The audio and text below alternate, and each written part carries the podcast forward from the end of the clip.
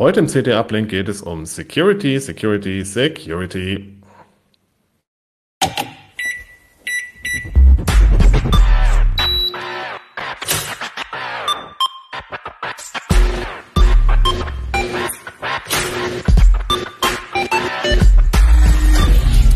CT Uplink.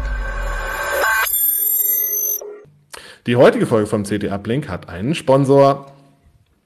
Die Intel vPro-Plattform ist für Unternehmen konzipiert und weit mehr als nur ein Prozessor. Die umfassende Plattformtechnologie erfüllt nicht nur die Anforderungen ihrer IT, sondern auch die Wünsche ihrer Mitarbeiter. Die Intel vPro-Plattform vereint erstklassige Leistung, hardwarebasierte Sicherheit, moderne Fernverwaltbarkeit und Stabilität, sodass sie Unternehmensproduktivität beschleunigen, Daten besser schützen und von überall ihre PCs verwalten können. Gehen Sie auf intel.de slash more with vPro und erfahren Sie mehr.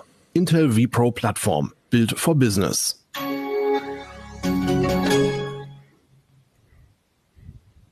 Dieses Werbeschild wurde nicht von Intel gebaut, sondern von mir.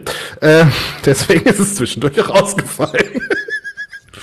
äh, ja, schön, dass ihr wieder eingeschaltet habt zum CT Uplink. Heute sprechen wir über Security und zwar über die Security Checklisten in der aktuellen CT. Da gibt es so ein kleines Booklet und natürlich das aktuelle Heft hier äh, mit den Security Checklisten 2021 und dazu habe ich mir alle einen Spezialisten eingeladen. Wenn ihr übrigens die von den Security Checklisten ganz begeistert seid und wollt die zum Beispiel für Freunde und Bekannte nachbestellen, könnt ihr das tun. Es gibt sie im Heise Shop, da könnt ihr sie bestellen für ganz wenig Geld. Könnt sie zum Beispiel auch in der Firma verteilen, damit die Kollegen mal eine Gelegenheit haben, ihre eigene Security zu Hause oder am Arbeitsplatz zu überprüfen. Ja, wen haben wir denn da? Jan, stell dich doch mal vor. Ich bin Jan Mahn aus dem Ressort Systeme und Sicherheit und ich habe mich mit Sicherheit von Servern beschäftigt. Und Silvester? Ich bin Silvester Tremmel aus dem Ressort Software und Internet und ich habe mich mit äh, Messengers und Chatsystemen und mit E-Mails beschäftigt. Und Ronald? Ja, ich bin Ronald Eikenberg. Ich habe das ganze Thema koordiniert und auch ganz viele Checklisten beigesteuert. Und ich bin aus dem Ressort System und Sicherheit. Und ich bin Merlin Schumacher, ich bin auch aus dem Restaurant System und Sicherheit und für euch heute durch die Sendung. Ja, äh, schön, dass ihr dabei seid. Was sind denn so die größten Kardinalsfehler bei Security? Was ist denn so der Fehler, den quasi alle machen? Was kann man vermeiden? Also es fängt ja häufig bei, mit Passwörtern an. Ne? Passwörter sind äh, wahnsinnig altes, überholtes Konzept im Prinzip, aber dennoch ist man im Alltag überall darauf angewiesen. Ne? Also man soll möglichst lange Passwörter benutzen, möglichst komplizierte, man soll sie ständig wechseln und so weiter. Das sind alles so verschiedene, zum Teil auch Mythen, die sich im Laufe der Jahre so ein bisschen eingetreten haben. Vieles davon ist inzwischen überholt und äh, vieles davon konnten wir auch im aktuellen Heft äh, aufklären. Da ist eine eigene Checkliste für Passwörter. Da steht zum Beispiel drin, dass das äh, Wechseln des, der Passwörter komplett unsinnig ist im Prinzip. Also es lohnt sich wirklich nur, wenn ein Passwort gehackt wurde. Stattdessen soll man lieber darauf achten, sie möglichst lang zu machen. Äh, wenn man sich nicht viele Passwörter merken kann, denn man soll ja viele Passwörter einsetzen, für jeden Dienst ein anderes, dann nimmt man am besten Passwortmanager her und wo immer es geht, äh, Zwei-Faktor-Authentifizierung einschalten, ist auch ganz wichtig. Was ist denn Zwei-Faktor-Authentifizierung? Das ist ein, ja, ein sogenannter zweiter Faktor, ist ein zusätzlicher Schutz neben dem Passwort. Das kann zum Beispiel ein Code sein, den ich aufs Handy bekomme oder auch ein sogenannter FIDO2 Sicherheitsschlüssel. Das ist so ein, ja, USB-Schlüssel, den ich am Schlüsselbund mit mir trage. Ähm, den muss ich zusätzlich benutzen, wenn ich mich einloggen will. Das heißt, ich benötige weiterhin das Passwort leider, aber ich brauche zudem ein Stückchen Hardware und das führt eben dazu, dass ein Hacker, der mein Passwort erbeutet, sich damit nicht einloggen kann, weil er hat diese Hardware ja nicht am Mann. Hm, okay, das klingt nach mehr Aufwand, aber vielleicht auch lohnenswert. Ähm, ist das denn mittlerweile bei allen Diensten Standard, dass man so eine Zwei-Faktor-Authentifizierung anschalten kann? Es geht erfreulicherweise bei sehr vielen Diensten inzwischen das ein oder andere Verfahren. Ein paar haben auch schon FIDO 2, das ist ja das worauf wir gerade große Stücke setzen. Das ist so die Hoffnung, das Passwort auch langfristig abzuschaffen. Bei Microsoft zum Beispiel kann man sich auch schon komplett ohne Passwort mit so einem Stick einloggen. Und ähm, die Perspektive ist ganz gut, muss man sagen. Es hängt jetzt natürlich an den Diensten, das alles so umzusetzen, ähm, was sinnvoll ist, weil es kostet nichts, ähm, es werden keine Lizenzgebühren fällig und es ähm, sorgt für ein großes Stück Sicherheit für die Nutzer. Es gibt ja immer, also wir haben ja viel über Fido 2 Sticks berichtet, da gab es auch immer wieder viel Kritik. Also die Leute waren schon irgendwie ähm, oft sehr kritisch dem gegenüber. Ähm, also ich habe dann öfter gelesen, dass die Leute gesagt haben, na ja, aber so sicher wie ein Passwort kann das doch nicht sein. Und was passiert, wenn ich das Ding verliere? Ja, was ist denn, wenn ich das Ding zum Beispiel verliere? Ja, wenn man wirklich nur diesen einen Weg hat zum Einloggen, eben diesen Stick zum Beispiel, und man verliert ihn, kommt man halt nicht mehr rein. Ähm, mhm. Es hängt ganz von dem jeweiligen Dienst ab, den ich benutze. Also es gibt auch da äh, Recovery-Mechanismen, also dass man zum Beispiel einen Link auf äh, das auf das Mail äh, auf den auf das Mailkonto bekommt, über den man sich wieder Zugriff verschaffen kann. Ähm, wichtig ist auch da eben das Mailkonto abzusichern, am besten mit einem zweiten Faktor, weil sonst hat man sich da wieder ein ganz schönes Loch in seinen Schutzwall gehämmert. Und was ist, wenn ich jetzt so Passwortmanagern zum Beispiel nicht vertraue und sage, na, es ist mir jetzt ein bisschen gefährlich, das irgendwie auf so eine Software mich da zu verlassen, kann ich die Passwörter nicht einfach auch aufschreiben? Das galt ja lange Zeit so als absolutes No-Go, irgendwie Passwörter aufzuschreiben, aber für viele Leute ist das gar nicht mal so schlecht. Also weil wenn man keinen Passwortmanager einsetzen will, ist das allemal besser, als überall das gleiche Passwort zu nutzen. Ne? Ich habe dann irgendwie einen Zettel, den ich an einem sicheren Ort natürlich verwahre, zum Beispiel in meiner Geldbörse. Es sollte nicht so ganz offensichtlich sein, zu welchen Accounts die Passwörter gehören, weil sonst kann sich natürlich ein Finder oder ein Dieb, besser gesagt, meines, meiner Geldbörse überall einloggen. Also da sollte man möglichst keine direkte Zuordnung daneben schreiben. Äh, man kann sich auch beliebige Systeme ausdenken, diese Passwörter sozusagen ein bisschen zu ähm, chiffrieren oder zu verschleiern, besser gesagt, und äh, indem man sie rückwärts aufschreibt, indem man so eine Art Masterpasswort hat, das man nicht mit aufschreibt, das aber in allen Passwörtern drin steckt. Ähm, und das ist auf jeden Fall viel, viel besserer als, äh, viel, viel besser als das ähm, in einer Textdatei auf dem Rechner zu speichern, ähm, weil auf so einem Zettel kann eben einfach kein Trojaner zugreifen. Mhm. Wie ist denn das eigentlich mit Trojanern? Gibt es da Sicherheitsmaßnahmen, wo ich mich davor schützen kann? Also irgendwelche Tricks, wo ich sagen kann, mach das bloß nicht oder mach das auf jeden Fall? Es ist ähm, im Prinzip inzwischen sehr einfach geworden, sich vor Trojanern zu schützen, weil die ganzen Betriebssysteme moderne Schutztechniken mitbringen, ähm, wie zum Beispiel den eingebauten Windows Defender Virenschutz bei Windows 10. Ähm, wichtig ist, dass man diese Mechanismen auch nutzt und sie nicht abschaltet, dass man das Betriebssystem auf dem aktuellen Stand hält, also immer wieder Updates installieren. Bei Windows kann man durchaus ein bisschen warten, um zu gucken, wie läuft das denn bei den anderen, äh, startet der Rechner danach noch, aber nach einer gewissen Zeit sollte man die installieren, um da auf dem aktuellen Stand zu bleiben. Ähm, und darüber hinaus gilt natürlich so ein bisschen, ähm, gesunder Menschenverstand ist gefragt, also nicht alles an anklicken, was man bekommt, insbesondere ausführbare Dateien. Ähm, das haben wir in den Checklisten, glaube ich, ganz gut zusammengefasst. Es gibt da gewisse Punkte, die immer wiederkehren. Ähm, aber wir haben immer versucht, so die wichtigsten Sachen rauszupicken. Man kann ja beliebig viel Aufwand betreiben, aber meistens muss man das gar nicht, um halt vor den häufigsten Cyberangriffen ähm, geschützt zu sein. Und das ist im Prinzip auch das, was wir mit diesen Checklisten leisten wollen. Also nicht möglichst viel Sicherheit, sondern äh, möglichst eine gute Sicherheit vor vielen Angriffen, vor den wahrscheinlichsten Angriffen zu, zu gewährleisten und das mit wenigen Handgriffen, die wirklich jeder umsetzen kann, so dass man das Booklet eben auch an Freunde und Bekannte beliebig weitergeben kann und auch sollte. Okay. Ich denke, das ist also einer der wichtigsten Punkte, den du gerade angesprochen hast, Ronald, dass man einfach mitdenken muss. Also man kommt nicht drum rum. Es gibt keine technische Lösung, wo man sich dann einfach zurücklehnen kann und sagen kann, ja, passt schon, ab jetzt kann mir nichts mehr passieren. Ähm, und das darf man halt nicht aus den Augen verlieren. Und man darf sich auch nicht in Sicherheit wiegen, so nach dem Motto, naja, jetzt habe ich den Virenscanner ja laufen, aber jetzt klicke ich auf jeden Anhang, den ich krieg. Ähm, das wäre sehr relevant, dass man einfach immer das im Hinterkopf behält, vorsichtig zu sein. Okay, was sind denn Aspekte, wo du sagen würdest, äh, da sollte man auf jeden Fall vorsichtig sein, Silvester? Äh, naja, Punkt eins ist, wenn man Dateien bekommt, äh, sei das jetzt per E-Mail oder per Chat oder sonst was, oder Links, die irgendwo hinzeigen und man weiß nicht genau, wo die hinzeigen oder man hat vielleicht auch nicht erwartet, dass man jetzt diesen Link bekommt, da sollten alle Alarmglocken angehen. Ähm, weil halt, wenn man Pech hat, die Trojaner-Version ganz aktuell ist und der eigene Virenscanner lernt halt erst morgen oder so, die zu erkennen. Dann ist es aber zu spät. Hm? Mhm. Ich glaube, eine Gefahr, die noch darüber hinausgeht, ist das Thema Phishing. Ähm, wo, du gerade schon sagtest, nicht auf jeden Link klicken.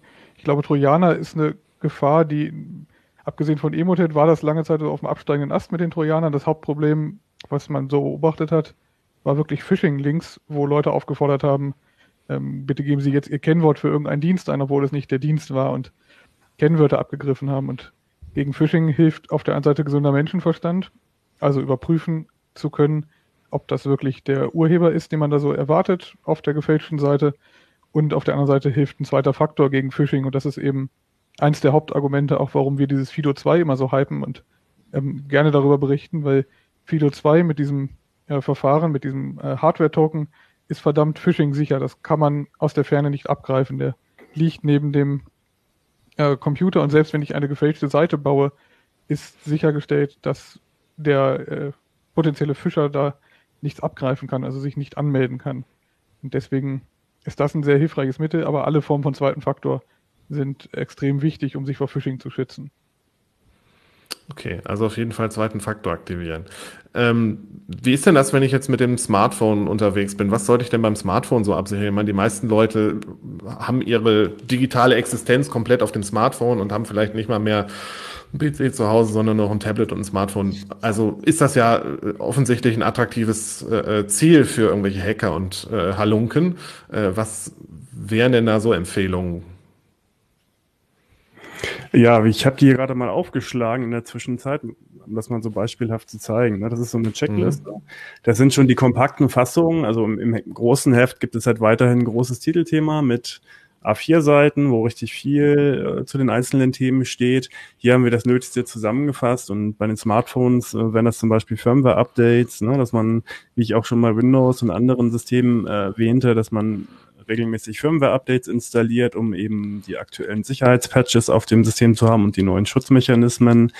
Ähm, was aber auch bei äh, gerade bei Smartphones sehr wichtig ist, was wird häufig unterschätzt, ist der Zugriffsschutz. Also dass man mhm tatsächlich dafür sorgt, dass das Gerät auch äh, physisch geschützt ist. Wenn ich das jetzt auf meinem ähm, Schreibtisch liegen lasse und mir den Kaffee hole oder so. Ne? Also es soll halt sichergestellt sein, dass niemand sich ohne weiteres Zugriff auf das Gerät verschaffen kann, wenn er das Gerät in der Hand hält. Und das geht eben ja bekanntermaßen am besten über Passcodes, über Fingerabdruckscans oder auch ähm, Gesichtsscans bei einigen Geräten.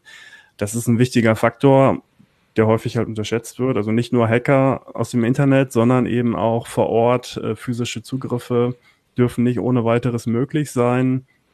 Ähm, und ein Punkt, man häufige Frage ist ja Android-Smartphones, wie sieht es da mit Viren aus? Ähm, davor kann man sich recht einfach schützen, wenn man sich da an den offiziellen äh, Play Store hält. Also wenn man die Apps nur bei Google direkt runterlädt, weil da werden sie zumindest oberflächlich überprüft, bevor sie eingestellt werden und können auch im Nachhinein wieder von meinem Gerät gelöscht werden, wenn sich herausstellt, dass doch mal ein Trojaner in den Store geschlüpft ist. Ähm, bei Google, äh, Quatsch, bei Apple gibt es da den App Store natürlich. Da ist die Prüfung noch etwas äh, intensiver. Da ist also ganz wenig, sind ganz wenig Fälle bekannt, wo Viren es in den App Store geschafft haben. Ähm, man nimmt sich damit ein paar Freiheiten. Also gerade bei Android kann man ja wunderbar einfach APK-Dateien installieren, aus dem Internet ziehen, ausführen. Das ist das gleiche Problem wie bei Windows, wo ich eine Excel-Datei aus dem Internet ausführe. Da kann alles Mögliche drin stecken, da guckt keiner drauf. Und äh, wenn es ganz mies läuft, habe ich mir da eben Trojaner mit eingefangen. Ja, wo wir gerade schon beim Handy waren, wie sieht's denn aus so mit Messenger auf dem Handy? Äh, da sind ja ziemlich viele persönliche Informationen drin, Sachen, die ich nicht jedem mitteile, deswegen benutzen wir auch gerne Messenger mit Ende-zu-Ende-Verschlüsselung. Ähm, gibt's da noch mehr, was ich machen kann, um das abzusichern? Silvester? Ähm, ja, im Allgemeinen schon. Die Details hängen halt vom Messenger ab. Ende-zu-Ende-Verschlüsselung ist schon ein sehr wichtiger Punkt das unterstützen sehr viele Messenger, aber beileibe nicht allen ist es standardmäßig an. Ähm, also der Facebook Messenger zum Beispiel, der unterstützt äh, geheime Chats, heißt es da, glaube ich. Ähm, die sind Ende zu Ende verschlüsselt, aber die muss ich explizit starten. Wenn ich einen normalen Chat aufmache, dann ist dem eben nicht so. Ähm, das Problem bei Messengern, genauso wie bei E-Mail und so, ist halt immer, dass meine Kommunikationspartner mitziehen müssen. Ne? Also mhm. ich kann ja nicht sagen, ich nehme halt jetzt irgendwie Signal und wenn ihr alle bei WhatsApp seid, ist es mir egal. Ne? Dann rede ich halt mit niemandem mehr, das bringt wenig. Ähm, das heißt also, so ein bisschen langfristiges Denken gefragt, wenn man auf irgendwelche Chatlösungen äh, umschwenken will, die einem besser erscheinen. Ähm, kurzfristig kann man sich halt anschauen, was für Einstellungen der eigene Messenger bietet. Da kann man oft zum Beispiel die Profilinformationen auf privat stellen oder man löscht die gleich ganz. Ja. Man kann eben darauf schauen, dass solche Ende-zu-Ende verschlüsselten Chats benutzt werden. Man sollte auch da darauf achten, dass man nicht auf jeden Link klickt oder gleich alles sinnlos weiterleitet, was so unterwegs ist. Ähm, ja, das sind so. Und man kann natürlich sich überlegen, wie man mit Backups umgehen will. Ähm, viele Leute haben einen Großteil ihrer Kommunikation in so einem Messenger. Ähm, da wäre es dann meistens schlau, ein Backup zu haben. Dann muss man sich anschauen, was bietet mein Messenger da für Optionen. Viele erlauben, dass man das direkt auf dem Handy ablegt. Ähm, dann muss ich aber auch selber die da irgendwie regelmäßig runterziehen. Sonst äh, habe ich halt, also sonst ist mir nicht geholfen, wenn mein Handy kaputt geht oder wenn das Handy verloren geht. Ähm, Backups in die Cloud sind so eine Sache, ist halt praktisch, ähm, ist oft dann aber eben nicht mehr so verschlüsselt, also insbesondere nicht Ende zu Ende verschlüsselt. Ähm, und das ist natürlich schlecht. Ja? Ähm, die Details hängen vom, vom jeweiligen Messenger ab. Auch da, ich würde sagen, das Wichtigste ist, dass man sich eigentlich Gedanken drüber macht, sich überlegt, na gut, wofür nehme ich es eigentlich her? Brauche ich ein Backup? Wenn ja, wie muss dieses Backup beschaffen sein? Ähm, und dann kann man sich überlegen, wie man das angeht. Okay. Ähm, so eine, also so eine, so eine Infrastruktur, mit der man irgendwie sein digitales Leben gestaltet, besteht ja auch nicht nur aus dem Handy und dem Laptop. Was ist denn mit Routern und so Smart Home Geräten und sowas? Sind das potenzielle Sicherheitslücken? WLAN-Router sind natürlich sehr attraktiv für Angreifer, weil die von außen im Prinzip der Brückenkopf sind ins lokale Netz. Das ist das erste Gerät, was man erreicht aus dem Internet ähm, über die externe IP. Und es ist natürlich sehr, sehr wichtig, diesen Router entsprechend abzusichern, indem man eben auch hier wieder dafür sorgt, dass Firmware-Updates installiert sind, weil die häufig Sicherheitslücken schließen. Im Idealfall, also einige Routerhersteller nehmen das ja gar nicht äh, so, so ernst, das Thema, und geben auch keine Updates mehr raus. Aber wenn man eben so einen Router hat, der Updates bekommt, wie eine Fritzbox, ähm, sollte man die Updates regelmäßig einspielen und im besten Fall dafür sorgen, dass die sogar automatisch installiert werden. Darüber hinaus sollte man eben gucken, dass Dienste dieses Routers möglichst nicht übers Internet erreichbar sind, weil die eben wieder Angriffs, diese Dienste Angriffsflächen für Hacker bieten, dass alle Dienste, die erreichbar sind, auch aus dem lokalen Netz äh, mit einem guten Passwort geschützt sind.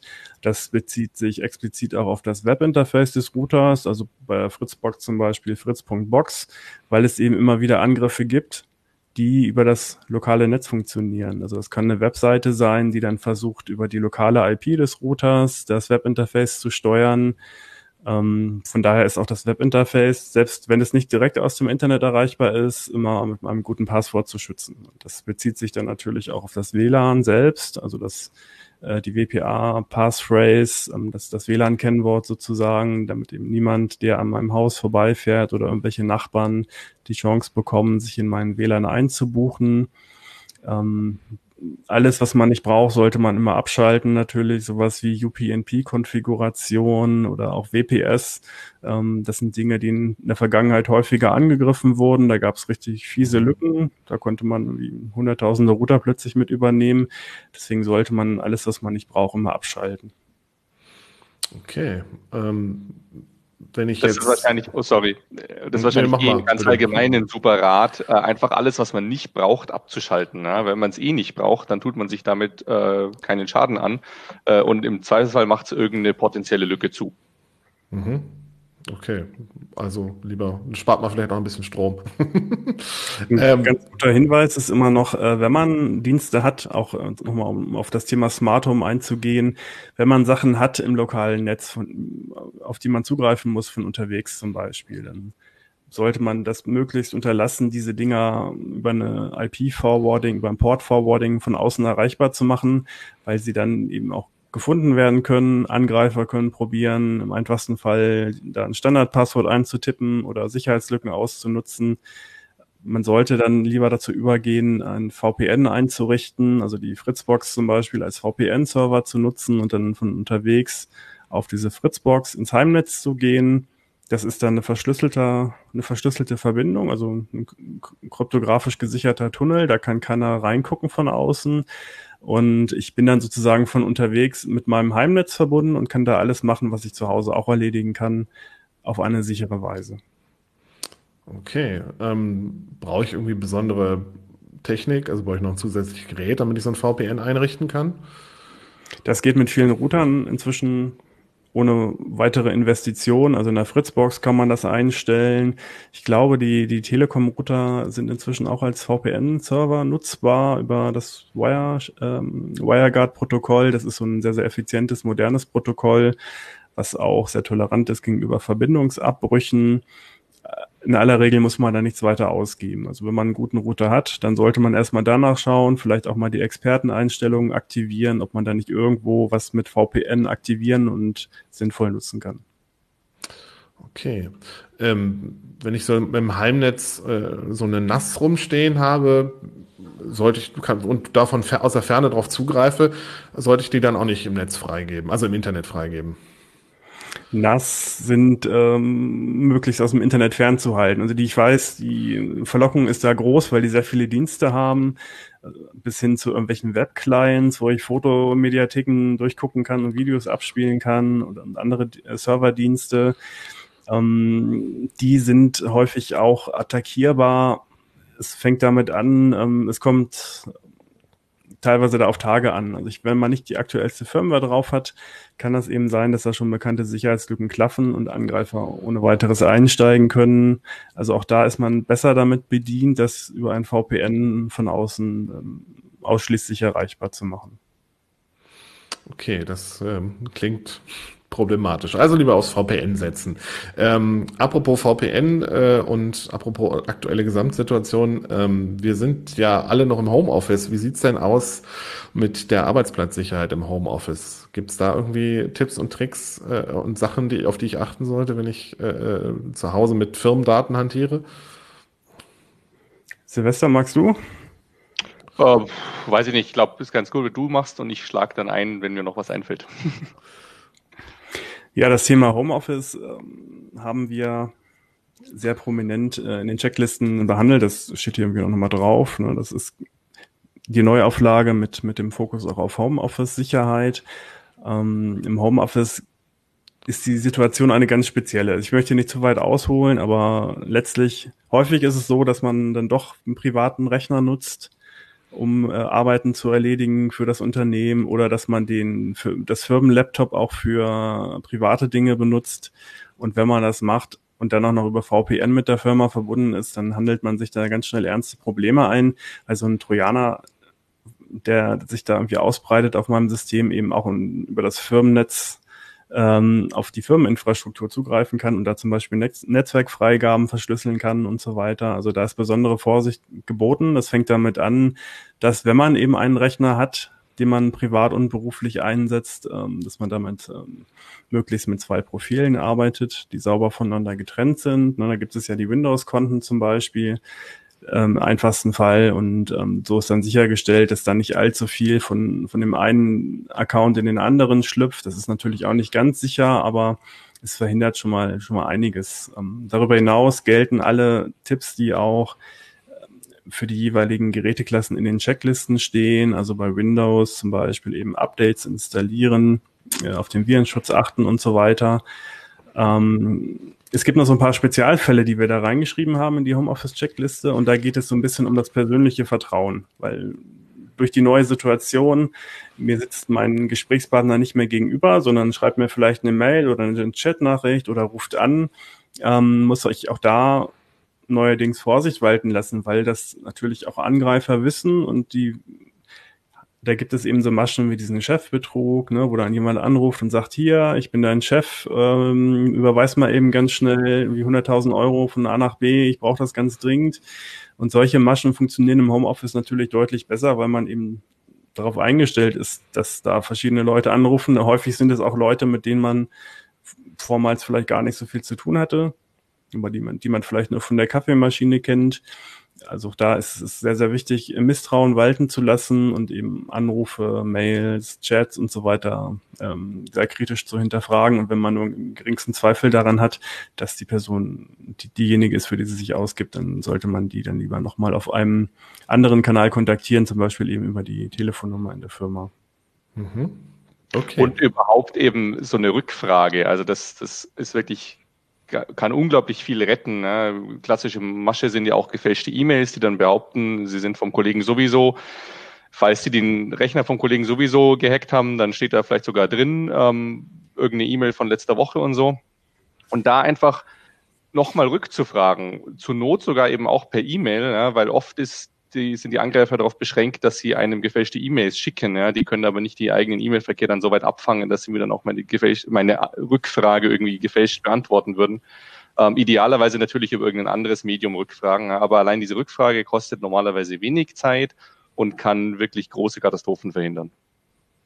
Vielleicht ein Tipp für Administratoren jetzt in der Homeoffice-Zeit wäre es mal, die Zeit jetzt zu nutzen und so ein Awareness-Training zu machen, ohne es anzukündigen. Also mal gezielt eine eigene Phishing-Seite zum Beispiel bauen, wenn man so ein bisschen Web entwickeln kann, kann man sich ja irgendwie was zusammenbasteln und das rumschicken und mal das eigene Unternehmen zu sensibilisieren, wer, wer hätte da jetzt draufgeklickt und wer hätte da jetzt auf einer fremden Seite seine Zugangsdaten eingegeben und solche Dinge. Das kostet natürlich Zeit, aber kann sich ab einem mittelgroßen Unternehmen jetzt gerade, wo man so dezentral arbeitet, definitiv lohnen und danach schreibt man eine Dokumentation und äh, eine kleine Videoauswertung und macht ein Best-of der Fallen, in die Leute getappt sind und schafft damit so ein bisschen Aufmerksamkeit. Ich glaube, das ist eine Maßnahme, die sich jetzt lohnen könnte. Absolut. Äh, ganz wichtig ist bei sowas halt, dass man das konstruktiv macht. Also das darf nicht zu so einem Pranger werden, wo man dann halt irgendwie die 15 Idioten an die Wand stellt, die irgendwie da drauf geklickt haben, sondern man muss idealerweise erwähnt man gar nicht, wer das jetzt eigentlich war und dass man halt irgendwie als Unternehmen besser wird, darin sowas zu erkennen ne? und nicht, dass man jetzt irgendwie schwarze Schafe versucht zu isolieren. Ja, Awareness ist, ja ein, Awareness ist ja ein sehr gutes äh, Stichwort, das ich mal aufgreifen möchte, weil diese Checklisten, das ist ja im Prinzip Awareness, was wir da betreiben. Ne? Also das, ähm, Awareness heißt ja, möglichst viele Leute ähm, zu schulen und auch insbesondere Leute, die gar nicht unbedingt so technikaffin sind, weil es häufig diese Leute sind, die dann auf einen Trojaner klicken oder irgendwie Geld überweisen oder auf einen gefakten Anrufer reinfallen. Ähm, deshalb ist eben, gibt es diese Awareness-Schulungen, wo man viele Mitarbeiter reinholt und die dann eben nochmal gezielt schult, um, um sie eben vor auf Cybergefahren aufmerksam zu machen. Also was kann da wirklich passieren? Was ist wichtig? Worauf muss ich achten?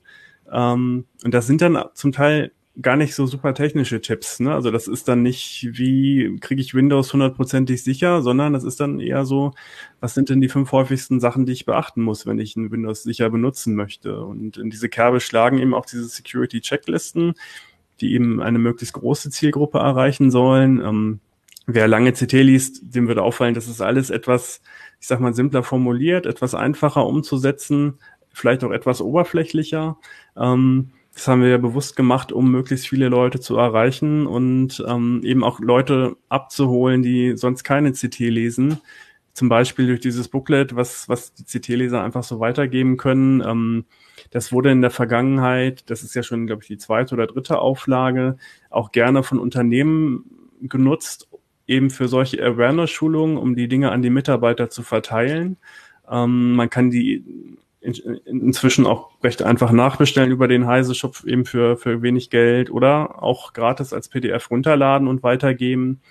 Ähm, und das war so mit unser Hauptziel, möglichst viele Leute zu erreichen und möglichst viele Leute dazu zu bringen, die gröbsten Fehler zu verhindern, um es den Hackern eben so schwer wie möglich zu machen. Das okay. ist ja auch diese gröbsten Fehler sind ja das, was letztendlich das breite Einfallstor ist. Also die wenigsten Hacks sind ja irgendwelche total durchgeknallten drei Zero-Day-Exploits aneinander gehängt und jetzt ein super sicheres System noch auseinandergenommen, sondern ich hau halt irgendwie eine E-Mail an 100 Mitarbeiter raus und zwei klicken schon drauf. Ähm, das ist der Standardfall und den kann man eben auch relativ einfach verhindern. Ich glaube, man sollte sich klar machen, wer der Feind ist und ähm, viele denken immer daran, ich muss mich jetzt gegen den Geheimdienst schützen und da, den kann man einfach sagen, vergiss es. Wenn der Geheimdienst an deine Daten möchte, dann kommt er an deine Daten. Und wenn er die Tür aufbricht oder das Haus sprengt oder mit dem Hubschrauber kommt, also der wird irgendeinen Weg finden, um an deine Daten zu kommen. Und wenn er dich zu Fol unter Folter dazu bringt, dann doch deinen Fingerabdruck aufs Handy zu legen, das kriegt ein Geheimdienst im Notfall hin.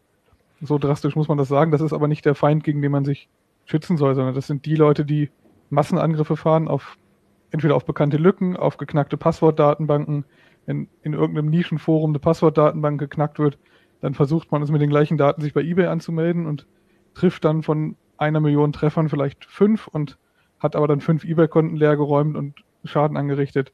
Das sind diese Angriffe, die in der Realität vorkommen und gegen die muss ich mich schützen. Mit zweitem Faktor, mit unterschiedlichen Kennwörtern, mit aktueller Software. das ist eigentlich das, und das sollte man auch jedem aus dem Bekanntenkreis weitergeben. Versuche nicht, deine Geheimnisse vor der CIA zu schützen, sondern vor diesen Massenangriffen. Und wenn du nur eine ganz kleine Hürde hast, dann geht der Angreifer zum nächsten und versucht nicht, die ganz kleine Hürde zu überspringen, weil er findet zwei Minuten später die nächsten 100 Dummen, die diese Hürde nicht haben und nimmt einfach das leichteste Ziel. Okay, ähm, Jan, wo wir gerade schon bei eben noch bei Firmen waren, ähm, hast du denn noch Tipps für Administratoren und für, äh, äh für Nutzer von so äh, Webhosting-Diensten und sowas? Ja, äh, Ronny sagte gerade schon, dass gerade die technischen Leiden oft so dumme Fehler machen. Äh, wir recherchieren gerade noch an anderen Geschichten und man muss leider sagen, dass ähm, Fehler auch bei Profis oder bei vermeintlichen Profis durchaus häufiger vorkommen. Und ich glaube, auch da ist es einfach fehlendes Bewusstsein oder noch Erfahrung aus einer anderen Zeit. Ähm, auch bei Webhosting sieht man erstaunlich viele, auch bei Firmenangeboten, erstaunlich viele alte Server-Versionen und ähm, was bei Clients gilt, nämlich vorsichtig zu sein und sich bewusst zu sein, dass es böse Menschen da draußen gibt. Das gilt bei Serverdiensten. Also wenn ich mich bewusst entscheide, ich hänge jetzt etwas ins Internet, also zum Beispiel einen Webserver oder irgendeinen anderen Serverdienst, dann muss ich mir verdammt viele Gedanken machen und mir der Verantwortung bewusst sein, dass wenn ich Fehler mache, dass ich dann gefunden werde und dass diese Fehler irgendwann ausgenutzt werden. Also das ist so der erste Schritt, darüber nachzudenken.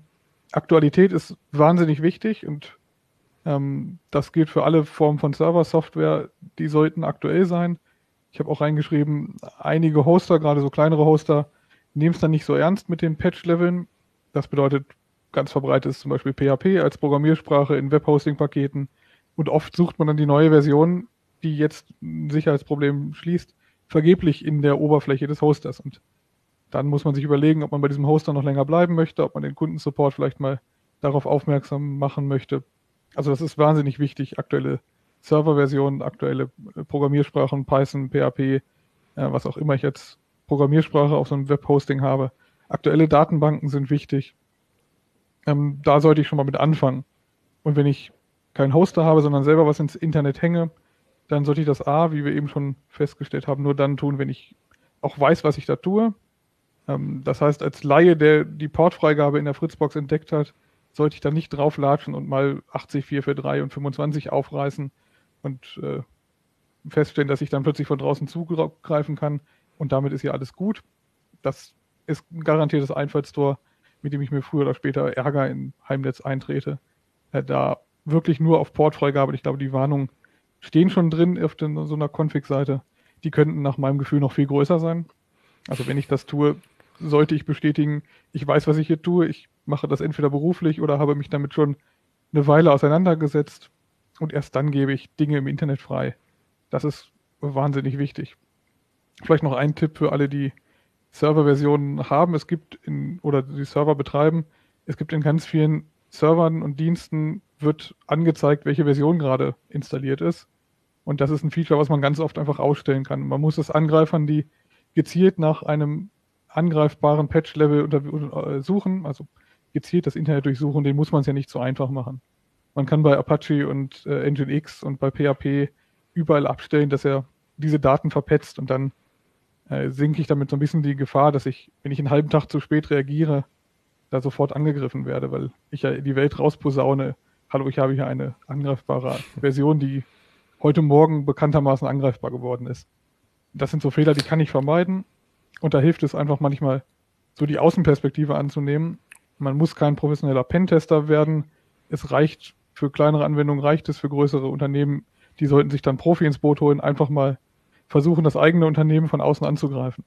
Also, da finde ich die IP-Adressen raus, gucke, was ich da sonst noch so anstellen kann, mache Portscans auf mich selber, ähm, versuche mal, ob irgendwo noch dumme Dinge offen sind, also ob irgendwo noch ein SMB-Share offen ist von außen. Sowas kann ich einfach mit überschaubarem Aufwand mal in ein, zwei Tagen äh, selbst Angriffsversuchen. Dann wird man nicht gleich zum Profi-Hacker, aber man findet einfach viele Szenarien, die diese Massenangriffe, die auch auf Firmennetze einfach vorkommen, um die so ein bisschen unwahrscheinlicher zu machen. Mhm. Aber ein, ein, kleiner Nachsatz noch, sorry Merlin, zu, der, ja, zu dem Tipp, möglichst die, die Infoseiten und irgendwelche PHP-Header, die da identifizieren, welche Version läuft, äh, abzuschalten. Ähm, das ist natürlich vollkommen richtig, ähm, es, aber darf halt auf keinen Fall dann dabei bleiben, ja, weil man muss trotzdem aktualisieren. Ne? Und mhm. das ist zumindest meiner persönlichen Erfahrung nach häufig nicht so sehr das Problem auf den Admins, sondern dann eher eine Managing-Level-Ebene höher. Ne?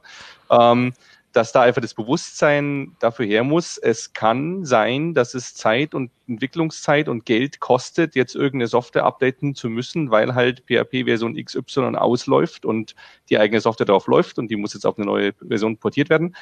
Da führt aber kein Weg dran vorbei. Alles andere sind bestenfalls so hinauszögernde Maßnahmen, die einem früher oder später auf den Fuß fallen.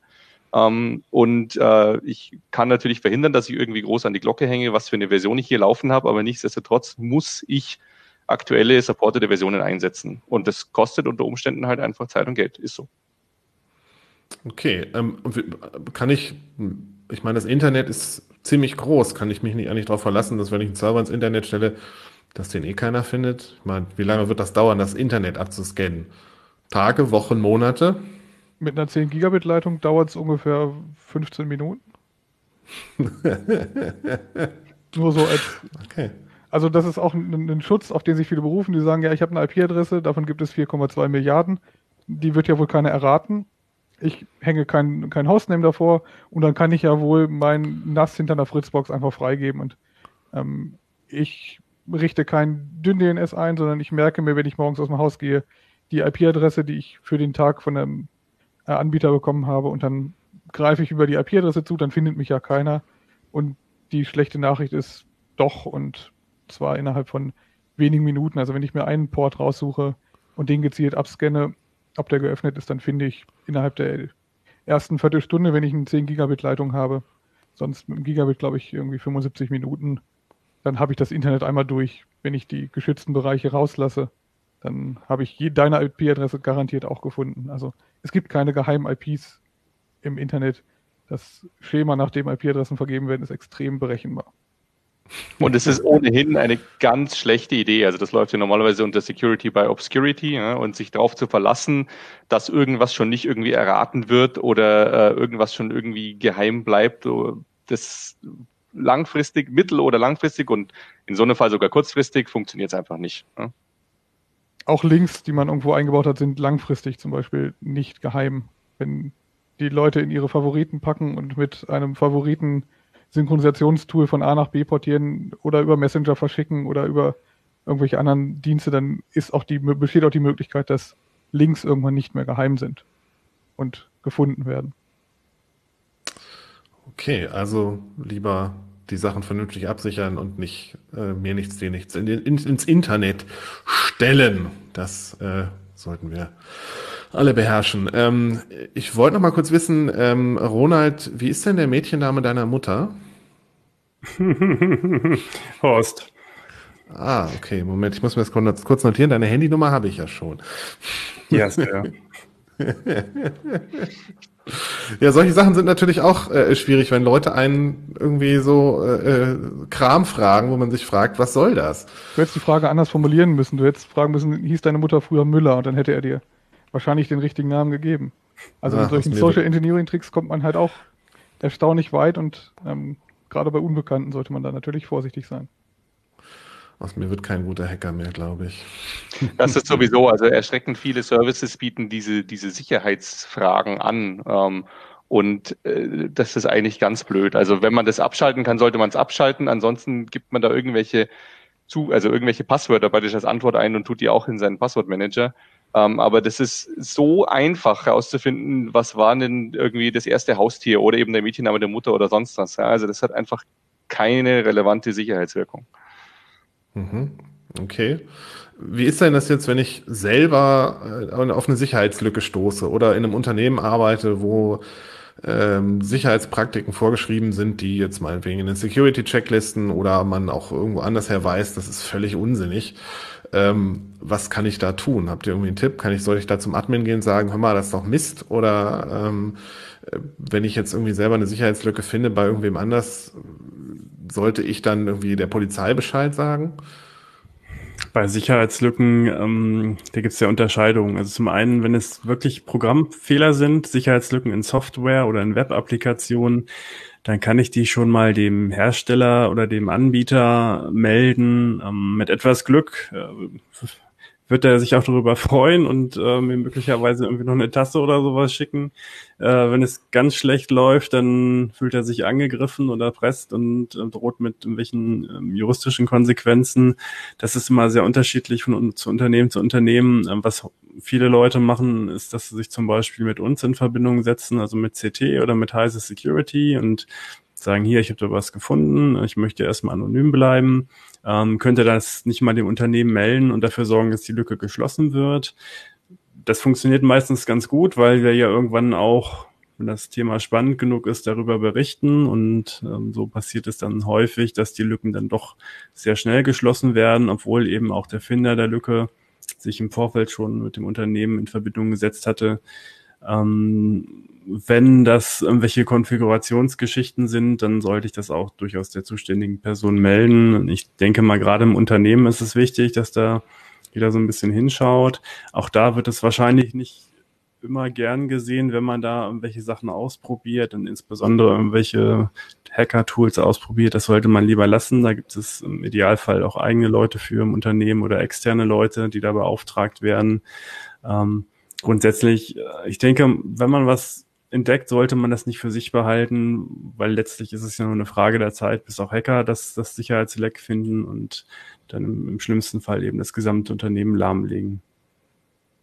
Okay, das äh, ist gut zu wissen. Super, ja, dann vielen Dank für die spannenden Infos. Mehr dazu findet ihr in dem kleinen Booklet und im großen Heft, entweder bei euch schon in der Post längst oder am Kiosk. Schön, dass ihr zugeschaut habt. Schön, dass ihr drei da wart. Und äh, dann würde ich sagen, haben wir es für heute. Und schön auf euch aufpassen und auf eure Daten und auf eure digitale Identität. Bis dann. CD Uplink.